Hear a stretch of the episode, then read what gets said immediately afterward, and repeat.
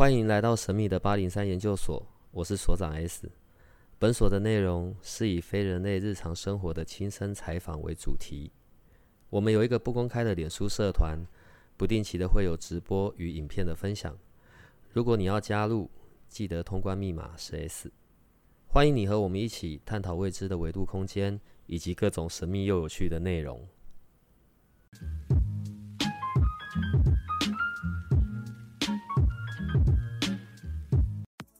好，那个各位八零三的小伙伴，好，我今天邀请到一个很不一样的人，呃，长期听我们的节目的朋友，当然我们都会讲，我们每次邀请来的都是那种非人类日常，你知道，不是说他们来的都是鬼，是因为他们所提供的服务或者他们有一些灵能上面的能力，对，灵性智慧，对。然后，当然，我们的小伙伴也很早就知道说，因为我有时候在聊天里面，我会讲到，对于我来说，有一个很大的转转捩点，是因为我去了一个所谓三阶段的课程，在我比较年轻的时候，对，我今年十九，所以在我十八岁的时候，我就去了一个三阶段的课程，对，然后叫做基本课程、高级课程、领袖行动，好。在这个三阶段的课程里面，我觉得这个才是启发我的一个比较重大的关键。因为在我过去的生活里面，我不太会去留意到可能关于关于所谓的察觉、觉知这一些部分，就是去理解我现在在做些什么，哦，为什么我做这些事情的背后的起心动念。当然，这一些我们等一下都会谈到。为什么我前面要先讲这么多呢？好，因为我今天邀请到的是在台湾，我我我想我讲的并不会很夸张啦。在台湾这里哦，甚至全世界对，因为以前叫亚洲行的时候，即便是全世界的亚洲行做得最好的依然是台湾。但我现在邀请到来呃，我们节目的是在台湾的沃盛集团的董事总经理。对，我想我已经在整个沃盛里面，我大概找不到比你更高级的人了吧？然后来到我们的节目，跟我们的小伙伴聊聊哦，OK，这个三阶段的课程。我觉得你可以经营这件事，其实已经也是非人类了，你知道吗？每当我们在训练里有一些很重大的练习，然后或者是一些很好，呃，对我现在有点卡卡，是因为我我又要留意不要破坏他们未来的体验。每一个月大概都有一两百人会进入这个教室，然后在生命里面去获得有一些突破，这是一个。你会怎么说？这个这是一个叫做什么体验式？全台湾大概只有你做这件事情了。呃，前面梗一路讲到现在了，我觉得你可以跟我们的听众打招呼了。S 所长的小伙伴们，大家好！我刚才知道，原来我这个朋友的名字叫 S 所长，这是昵称吗？听说现在他的声音也会。被路人认出来了，这真是一件不容易的事啊！艺名呐、啊，花名呐、啊，哦，花名，OK，好。然后呢，这个他刚刚提到，呃，有一些转折，嗯，事实上也不止他啦。我想我自己也是，我自己也是这个这个训练在引进亚洲之后呢，呃的第二年，我就有机会去。然后，其实我不一定知道那是什么东西，因为原来我的这个工作我都一直觉得还蛮顺利的，嗯，然后很早就结婚喽，有小孩哦，年纪也很大喽。我们的聊天会很这么的呃随性，然后轻松。哦，我刚刚都没有跟我们的小伙伴讲到你的名字啊。我们今天邀请到的是沃盛集团的董事总经理琳达卢。嗯，在十几年前、二十几年前，到底多久前？好，随便啦。在我还在三阶段的时候，对，然后琳达在那个时间点就是我的总教练，然后，嗯，我们就是从那个时候开始有这些梁子。我我我在猜啊，坊间里面也常常会讨论到关于所谓的三阶段课程，然后并且有一些很神秘的色彩。我我觉得今天你来到这里，有有个机会，反而是由你来让人们更清楚这些东西。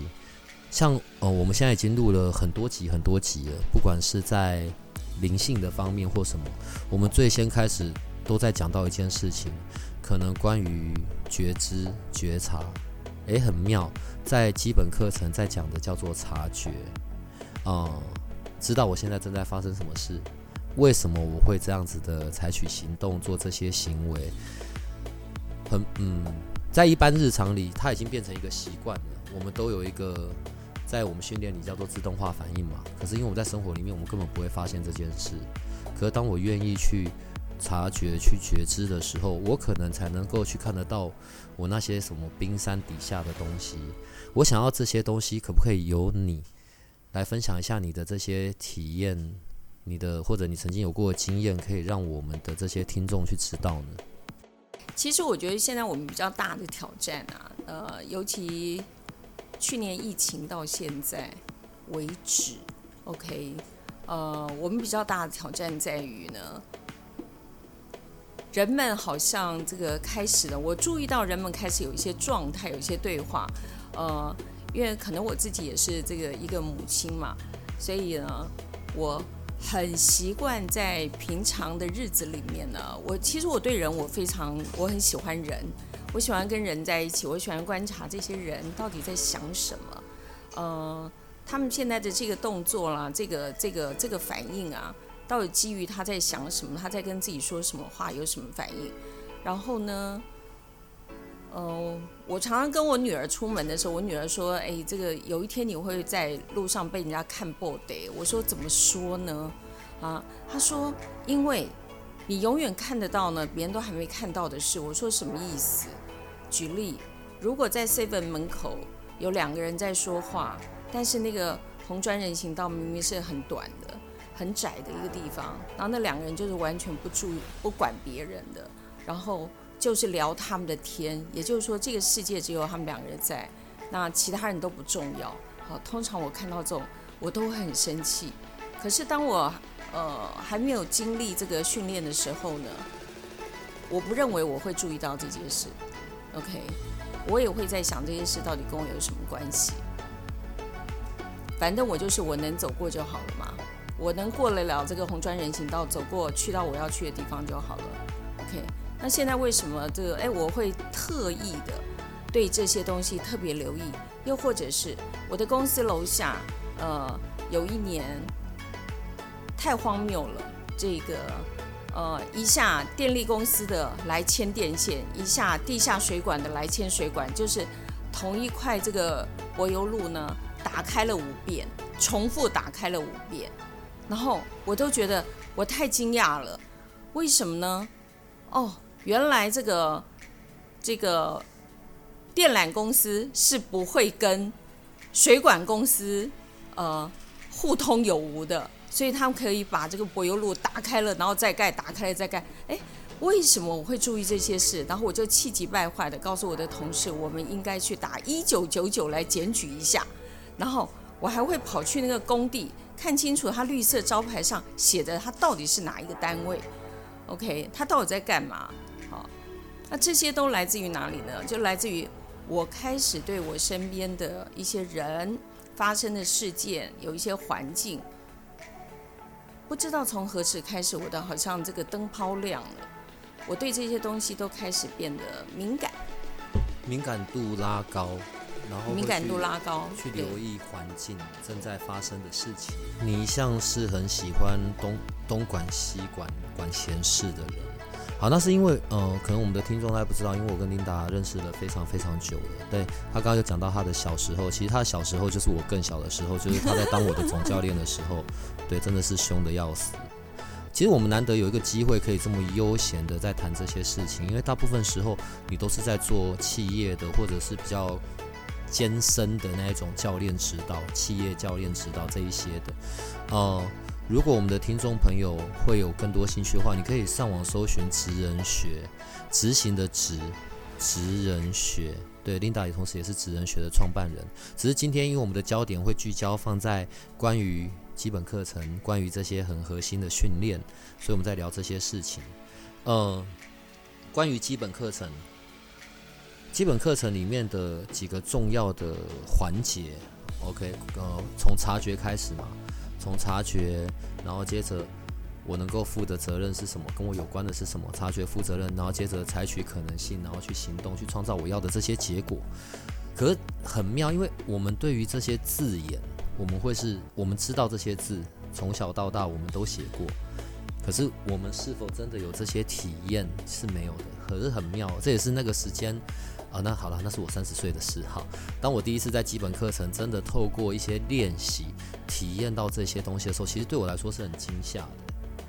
这种体验式的训练是从哪边来的啊？其实最早最早，它是在这个呃，从美国开始。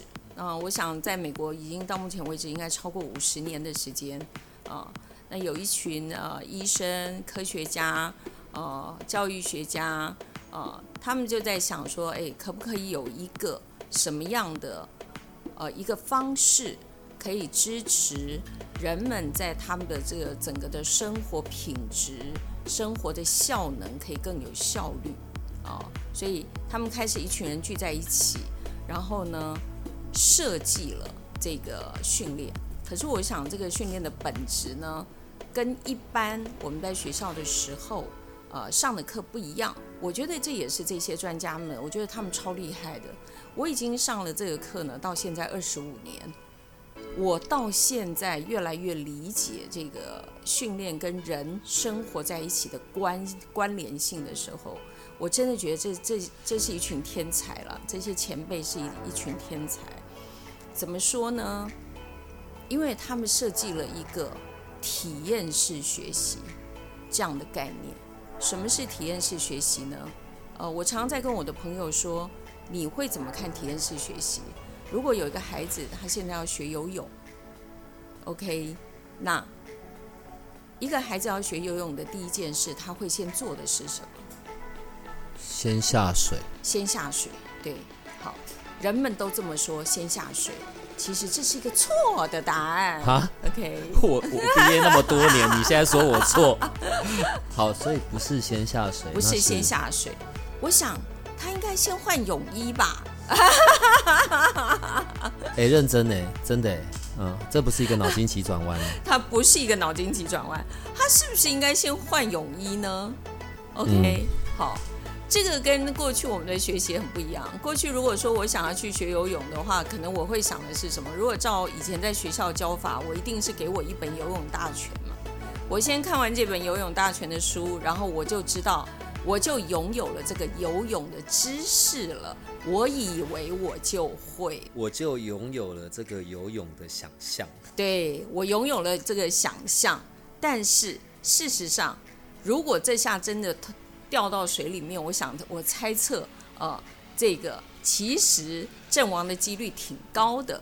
OK，好，所以这就是嗯，回到这个更细的留意跟察觉，就是说我要先换泳衣，那换完泳衣之后呢，事实上还要做暖身，不然你如果一下水的话，可能会什么抽筋，这个阵亡的几率会更高。这个就是一个察觉的过程啦。OK，我们其实少了很多步骤，在我们的生活里面，是不是有对于很多事情，我们都少了一些步骤？我们以为的只是我们以为的，可是我们以为的并没有帮助我们什么，更提升我们的效能啦，呃，然后有更高的留意度啦，所以以至于我举一反三的能力也可以强化。其实没有发生嘛，因为现在科技的或者网络上面的发达。而让我们更懒惰吗，我们更不会去创造体验的东西，是。因为查的都查得到，是。因为 Google，Google 是我们的好朋友，OK，iPhone 是我们的好朋友，嗯，我们随时就 Google 就啊 iPhone，然后就开始给我们答案，所以我们对于留意这件事情、察觉力这件事情呢，其实我们变得不太注重，因为我要什么答案，那还有人嘛。人就是活在这个呃这个人性的世界里面，人性的世界里面就是先有答案，你就是告诉直接告诉我答案，我就不用经历中间的过程去下任何的功夫。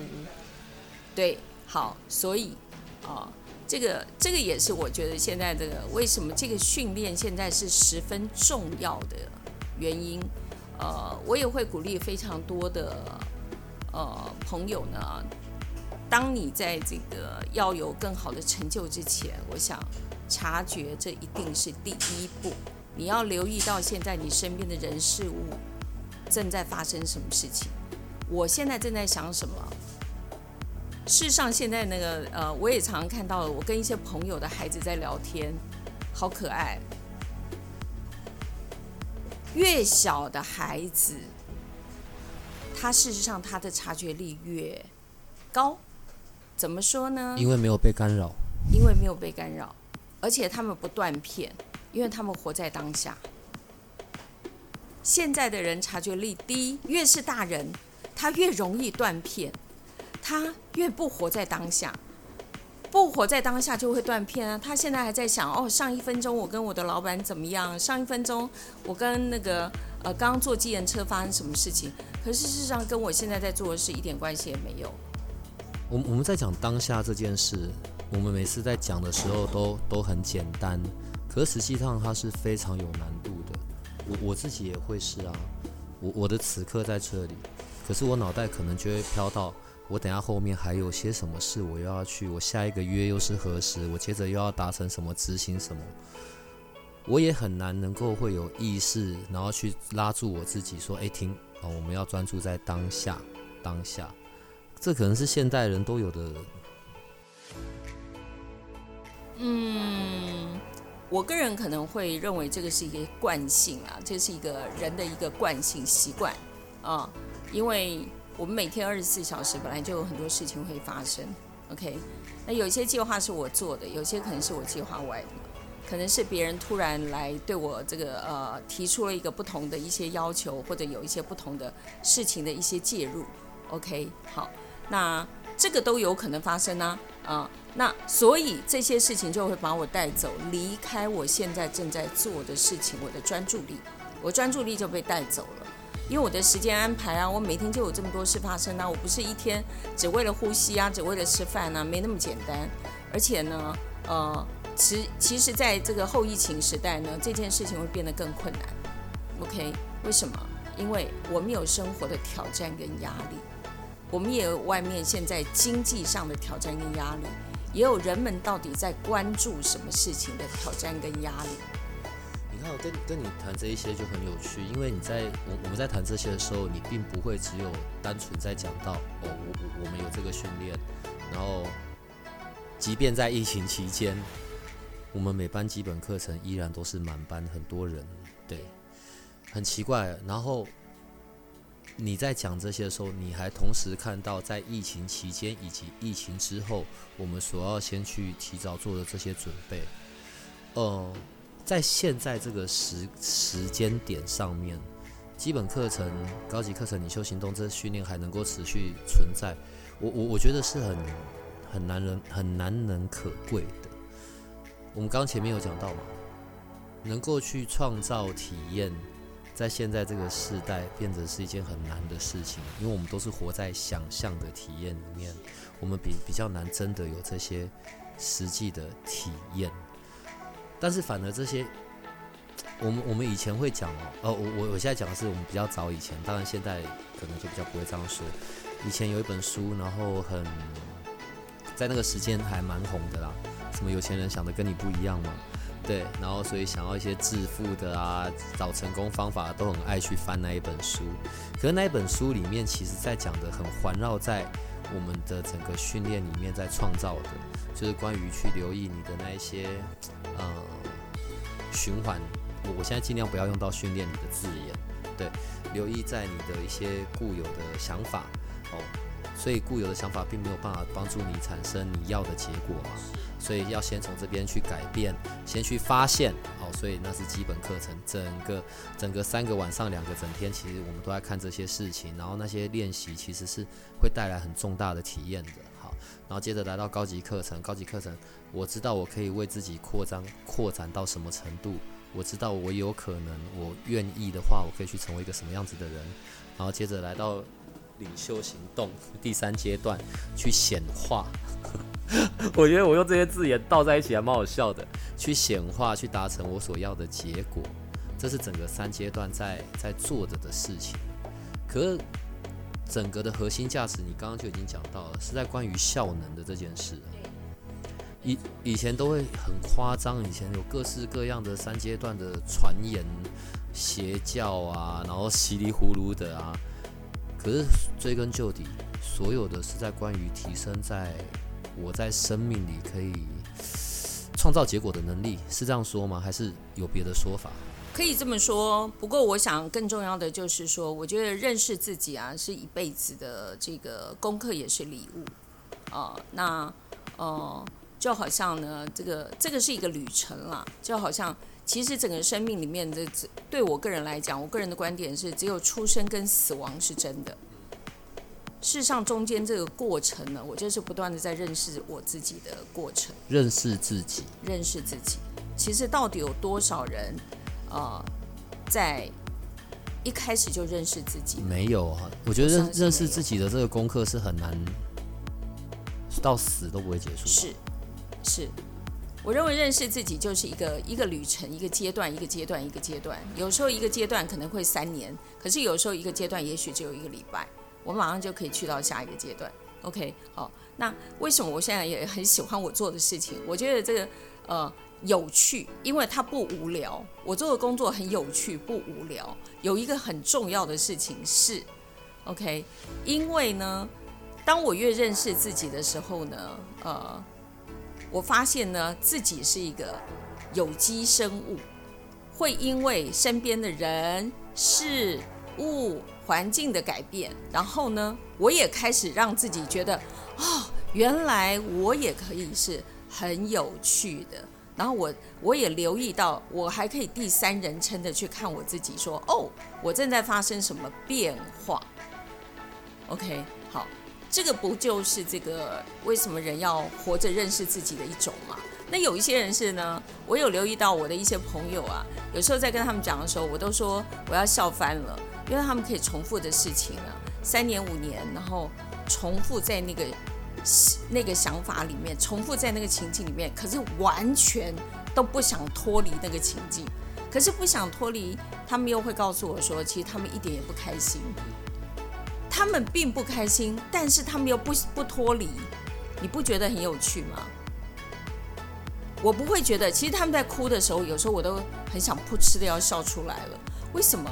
因为理智上的说法叫做。他们都知道这样行不通，这个是一个理智上的说法。可是事实上，你知道人感觉凌驾于一切。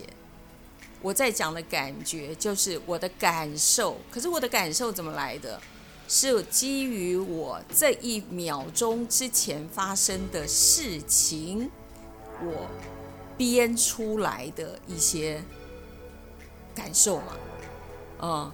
可能刚刚我说，比方说像我刚刚过来坐计程车，我在计程车上，这个计程车司机听到我在呃听一个经理人月刊的一个一个一个一个访问，他就说这个人是赵少康，可是事实上那个访问的人明明就是一个女生，主持人是女生，然后这个人跟我讲，刚刚那个人是赵少康，这样子哦。所以你不觉得这个这个主持人也这个计计程车司机也非常有趣？可是你能不能说他是对还是错呢？好，事实上，当我盯着这个主持人之后，我知道，事实上这个人是一个女生，是一个总编。OK，他真的不是赵少康，但是这个司机先生戴着他的口罩，从照后镜看着我，而且他是。非常确定的眼神，他说他是赵少康的时候，我就在想，我也盯着他，我就微笑，我没再多说。OK，需要纠正吗？好像也不需要纠正。OK，然后呃，他就是表达他的观点嘛。那可是这个观点是从哪来？其实我不知道他观点从哪来，可是我知道这一定不是。这一分钟、这一秒钟发生的，一定是在过去发生的。我猜，也许他是赵少康的崇拜者吧，也许，所以他认为讲这么有智慧的话，一定是赵少康。也许，OK，好，这就是我刚刚在提的，就是说，到底有多少人可以呃，在认识自己的这个旅程里面呢，不断给自己一些空间，说还我还可以再往前走是什么？哇，我还可以认识我自己的是什么？然后我相不相信我自己是一个有机生物？我每个阶段都会经过不同的这个感受、体验、事件的挑战、哦，这些历练都可以让我自己变得更强呢？也许有些人认为可以，也许有些人理智上觉得可以，知识上觉得可以，可事实上他的体验从来没有改变过，他的这个模式也没有改变过。这个时候可以爆一下料。我有个朋友，啊、他结婚很多年，然后呢，我记得在一开始的前几年，他结婚的前几年，我跟我先生都是他的救援者，因为他天天都会被老公打，可是他做的是一个非常美的行业。哦所以她有一百七十公分，长得非常漂亮，皮肤很好，身材高挑。可她每天都家被家暴。然后呢，我跟我先生的工作就是呢，一个礼拜我们要救援很多次。他可能就被什么，他偷，他就是跑出来了，可能穿着睡衣，可能没有穿鞋，我们都遇到过，披头散发，我们在路边就把他捡回家。好不容易，我们都觉得这真的是一个太糟糕的男人了。我们应该要什么？支持他离婚。好，所以我们所有的闺蜜们都每一次看到他就说：“你应该离婚，你应该离婚，你不应该被打的。”好不容易，经过了很久的抗战，他终于离婚了。离婚之后呢，发生什么事？半年后，她交了第一个男朋友，然后在三个月后，她又被打了。然后她又分手了，然后再过了几个月，她又交了下一个男朋友。当她交到第六个男朋友的时候，有一天我先生非常的困惑地问着我，当然她是我的闺蜜，我一定跟她站在同一国。我先生说，为什么所有会打人的男人都集合起来去交往，去去追你的女朋友？我说，嗯，这是一个很好的问题。你说，到底是这些男人的问题，还是这个女人的问题呢？我想答案很明显啦，当然是我这个朋友。我这个朋友到底发生什么事？他就是犯了全天下女人都会犯的一个最不可以犯的毛病，就是什么？就是歇斯底里的、不能控制的、不活在当下的，把他过去的记忆片段、体验全部。感受都拉回来说，你打呀，你打呀，你打呀，就这些人就真的打了。怪，我们在讲一个这么悲伤的故事，然后我觉得那个 这个笑其实也有点苦笑，因为其实这种情境并不是只有发生在那一位闺蜜身上，可能在我们每个人身上都有，然后但是我们却没有真的去。去留意过，或者我们就一直选择受苦在这样子的状态里面。其实最重要的区分就是在刚刚那个，就像刚开一开始的时候，S 所长讲的嘛，呃，就是我们到底对我们自己有多多察觉，我到底有多注意我自己的优势是什么呢？呃，我有什么坏毛病？那这也是我会呃有时候鼓励我身边的人，我也提醒我自己的，就是说。是要扩充我的优势，不是一直在想我要怎么改掉我的坏毛病。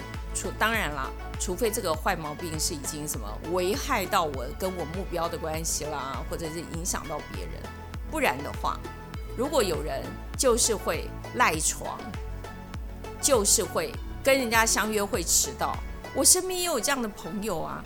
所以我每次呢，我跟别人说三点钟见面，我都跟他说两点半，因为他三点他就会准时了嘛。我跟你的约都没有迟到过，我跟你的约都没有迟到过哦，麦亚内哦。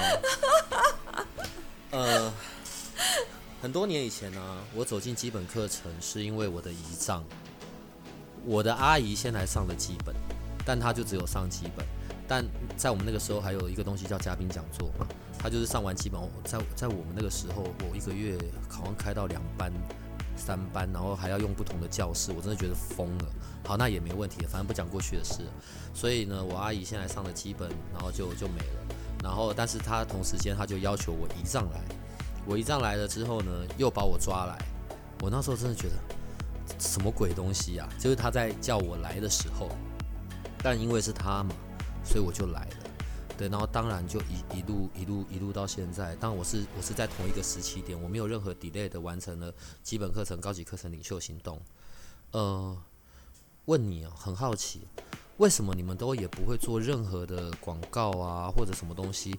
所有二十几年来，在这个基本课程的发生，我们每个月一直在台湾这个土地一直有在发生基本课程，为什么不是用任何做广告的形式，而是是由人已经上过的人来邀请，然后或者是来让我们周边的人愿意去走进这个训练？为什么？因为你做广告，你是不是事情简单得多呢？是啊。呃，其实有非常多的这个上过课的朋友都会跟我建议啊，你为什么不用一个比较容易的方式，然后让更多人可以更快的来上课？嗯、听起来好像其实从商业的角度挺有道理的，可是如果从人的角度呢，我有一些可能是我的执着吧，嗯、我觉得体验式的东西，除非今天你跟我有信任的感觉的关系，如果我们没有信任的关系。我现在一直告诉你，任何东西有关于你的生命可以怎么样，你的体验可以怎么样，你的关系可以怎么样。事实上，我并不可以代替你的体验。只有一件事情，这个我们可以巩固，然后你会相信我，那就是你信任我，唯一的。那如果只有这个建立在信任的关系，所以。我没有办法去找业务员，然后去打广告，然后说天花乱坠，因为我没有办法去沟通别人的感受。如果你是我的朋友，就好像阿姨，她认识你，然后你也认识她，你们共同也可能有几年的时间，你们知道彼此，不管你们在家族上，呃，要互相支援，或者曾经发生过什么事件，我想你们都很清楚。你们有这个背景之后。然后我再告诉你说，哎，有一家牛排的店，这个牛排店的牛排很好吃，我相信你会信任我，你会想要去吃，OK，就这么简单。好，那而且我觉得，好，我也认为这样的坚持呢，经过二十几年的这个历练呢，这个时间的考验，现在我越发觉得越重要。本来一开始我还觉得，嗯。这就是只是处在信任嘛，只是因为信任这件事我这么做。可是现在我越觉得这样的一个方式是更重要的，这样的介绍是更重要。为什么？就是因为人跟人都太疏离啦。到底有多少人你会注意到你隔壁邻居住了谁？不会。你在电梯里碰到了，你是像我的家里，我家住了，我家的是十五楼的这个华夏，OK，常常我都会在电梯里碰到不同楼层的邻居，可是事实上我不是很能精准的讲出他到底住在哪一层楼，OK，那人的关系的疏离靠的是什么呢？靠的就是我们重新的连接这个关系。如果我要跟你分享我的感受体验，我在发生什么事情的话，除了信任之外呢，再来就是我真的要愿意跟你坐下来，你也要愿意跟我坐下来，有一个空间，我们坐下来聊个一个小时、一个半小时。这一个半小时，我相信会带给我们彼此都有很大的价值。所以我想，这个是为什么我也我要透过人的方式，而不是透过业务广告的方式，因为这个不是一个技术跟销售的一个技巧的一个课程。他很麻烦的是，他真的得要愿意去创造那些连接，透过这一些很真诚的，或者愿意去沟通这一些在我们彼此身上发生的事。这一系列的训练，或者我们在讲基本课程，在台湾二十几年了，但是在整个世界好像也超过三十年了吧？超过超过四十年，超过四十，一直都是用这样子的方式，是因为这这个就是他的精神，是，所以也才这样子让在这个世界的每个角落，即便到现在有疫情的关系，呃，雅加达，然后新加坡什么的，有些有些国家是没有办法再继续了。对，我们很庆幸，在台湾这边依然还是有。呃，另外我再想要问一下，你觉得基本课程适合什么样子的人先进来啊？适合什么样子的对象？他现在此刻是很适合走进基本课程的。事实上，对我个人来讲，那其实呃，很多那个学弟妹啊，或者一些上课的一些学员老板们都会问说：“哎，这个是不是我的我的朋友或者我这个员工现在有很很重很大的麻烦，所以他应该要进来，或者有什么样的人必须进来？”好，我的观点是这样子的，OK 啊，我认为呢。只要十八岁以上可以上这个课程的人，都应该要来一趟。这就好像我曾经去过南极，我认为一辈子得走一遭，那是不同的体验。这跟看照片、看影片，跟我就做，我就在南南极的这个岛上，然后跟一群企鹅在一起，然后看着企鹅，然后看着冰山，我要注意我的。这个下脚下的冰，OK，会不会碎掉？我会不会掉到冰洞里？OK，我要注意那个企鹅在走路，我要注意企鹅跌倒了，它有没有爬起来？它是不是跟人性一样有跟人一样有惰性？原来每一只企鹅还是跟人一样的，它有它的个性的。OK，这就是一个体验啊，你没有办法去去跟人家。描述的多么生动！说你知道我看的这个冰川，然后这个冰川这一块冰有一亿年，它叫它叫黑冰。事实上我没有机会遇到黑冰，我只有机会遇到蓝冰。听说只要有机会喝一口这个蓝冰的这个冰块，这个水。你所有的愿望都会实现，所以我在南极也许了一个很重要的愿望。你怎么没有打包带回来？你怎么没有打包带回来？OK，好，所以所以我说，呃，我觉得这个是一个很奇妙的，我我没有办法去告诉别人，就是如果这个是体验是什么。所以，呃，刚刚那个所长在问说，什么样的人适合来？事实上，我认为没有什么样的人必须来。应该是什么样，你都应该来一趟。你走一趟这个旅程，然后你重新的认识自己，留意自己，察觉自己，我有什么样的优势，有什么样的信念，什么样行得通，什么样我还有一些机会再去发展自己。我觉得这不是就是这辈子活着最大的乐趣吗？如果有一个呃已经是有系统整合好的。一个机会，一个工具，我进去又可以认识这个一百多人，跟一百多人交朋友。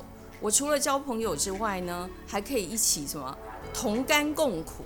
OK，哇，我以前都不太了解那些当兵的男人们到底为什么可以五年、十年、十五年、二十年，讲起当兵就好像昨天才当兵一样。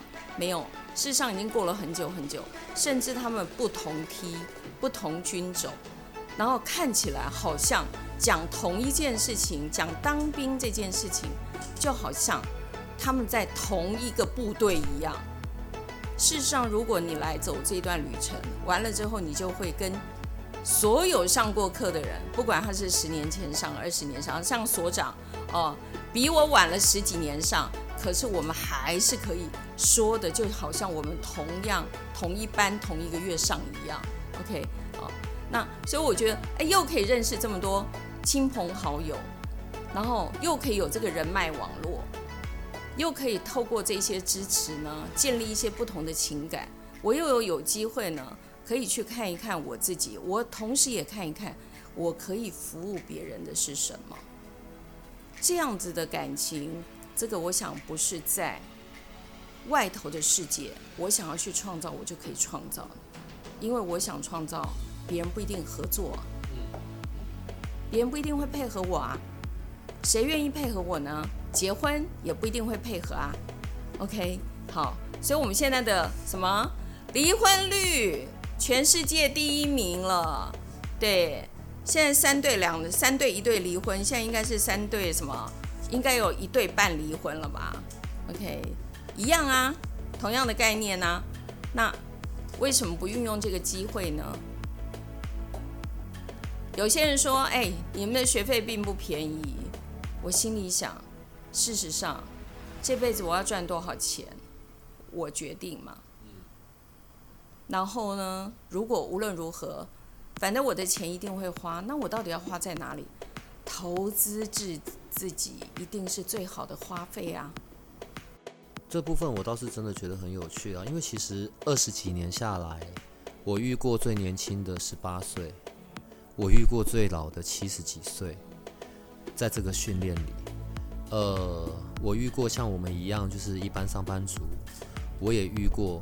大公司的大老板，并且是上市上柜的，呃，我们也有演艺圈的朋友，对，但我们不能提这些这些人，他们都在基本课程里面拿到这一些生命里的工具，然后去创造出这些结果出来啊。所以是不是什么样的人都适合？其实都适合啊，而且不管你现在在什么阶段，就好像当初我来上课的时候，并不是因为我的状况不好啊。是我的状况太好了，我就在想说，嗯，如果状况这么好的话，那我到底还有什么我可以去探索一下的？你当初进这个训练的时候，在那个时期，你自己都已经是几家婚纱店的老板，对，赚的都很多了。但我们现在不能透露太多，因为 因为未来他们有可能会听到，好不好？嗯，关于你。我觉得这个之后还会还会有很多东西要我们可以聊的啦，因为在整个呃以前叫亚洲行，现在就是沃盛，在整个沃盛所提供的这样子一个体验式的学习平台上面，除了基本课程、高级课程、领袖行动之外，当然我们还有一些其他的工作坊，对，这一些都是我们可以踏入这段旅程的一个很很特别的开始，所以你之后还是得来。因为你之后要聊到别的课程，知道我我我觉得我我们的那个小伙伴，我，我们的小伙伴大概都都是不知道怎么样，就是他们都不会知道你今天怎么样被我拐骗来的。对啊，我我真的觉得 我太惊吓了，我太惊吓了，因为难得可以有这样，你知道你今天也轻松啊，你又不是在做那种高深的教练指导，好不好？而且我们今天可以有个机会，真的透过你，我们可以。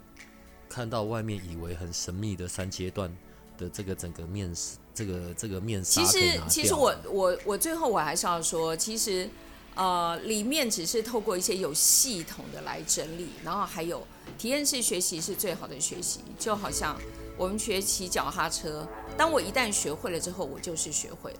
我就算是十年二十年不骑，呃，我相信现在给一台脚踏车我们上去，也许一开始我会晃一下，可是永远。那个就像 DNA 一样，已经是我身体的一部分。所以，为什么体验式学习这么样的有魅力的原因？如果我已经记得的东西，那就是我记得了，所以我就可以用在任何的部分。哦，这也是为什么这个，我觉得啊，我自己后来这个参与这个体验式学习之后，我自己就觉得，哦，我爱死体验式学习这件事。就好像我常跟一些年轻的朋友讲，如果我现在告诉你接吻是怎么一回事。你真的不会知道接吻是怎么回事。我说你知道接吻就是怎么做，怎么做，怎么做会有什么感受，很难。但是如果你接吻过，你就知道我在说什么。我想这个就是体验式学习的魅力呀。我第一次啊听到你用这种比喻，我真快笑死了你。嗯，反正你之后还是要来，对，因为我们后面有高级课程、领袖行动，然后还有工作坊要讲。但我现在可以另外讲讲另外一个部分。今天我们是透过声音的，然后呃，你你所创办的那个职人学，呃，一直都是有在做分享的，一直都是有关于只想学，职人学整个整个整个是一个大的内容嘛。然后因为你有在做连续的讲座，那个讲座叫做只想学，反正我们的听众朋友呃有兴趣的话，就是直接都到脸书搜寻。职人学，执行的职，人类的人学就会看到了。然后，而关于只想学这一系列的讲座，下一次的是在四月十三号吗？对，四月十三号晚上的六点钟。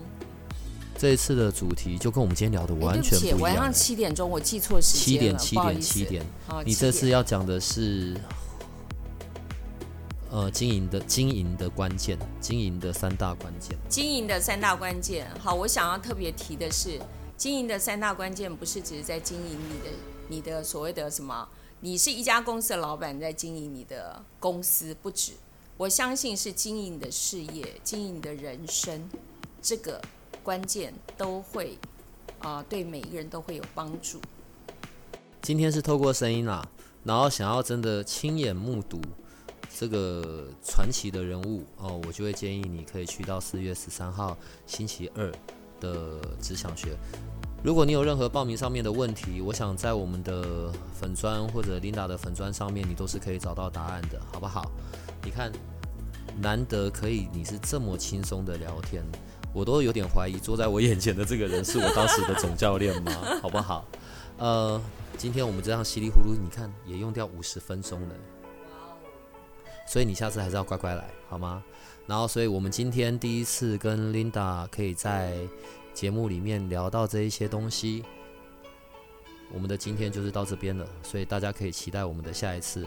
所以你可以跟我们八零三研究所的小朋友们说再见了。各位八零三的小伙伴们，再见！就我真的是被拐来的，笑死我了。好了，我们今天就到这里了，拜拜拜拜。如果你喜欢我们的节目，请多帮我们分享，并且鼓励订阅，让八零三研究所。可以持续成为你探索灵能世界的另一只眼睛。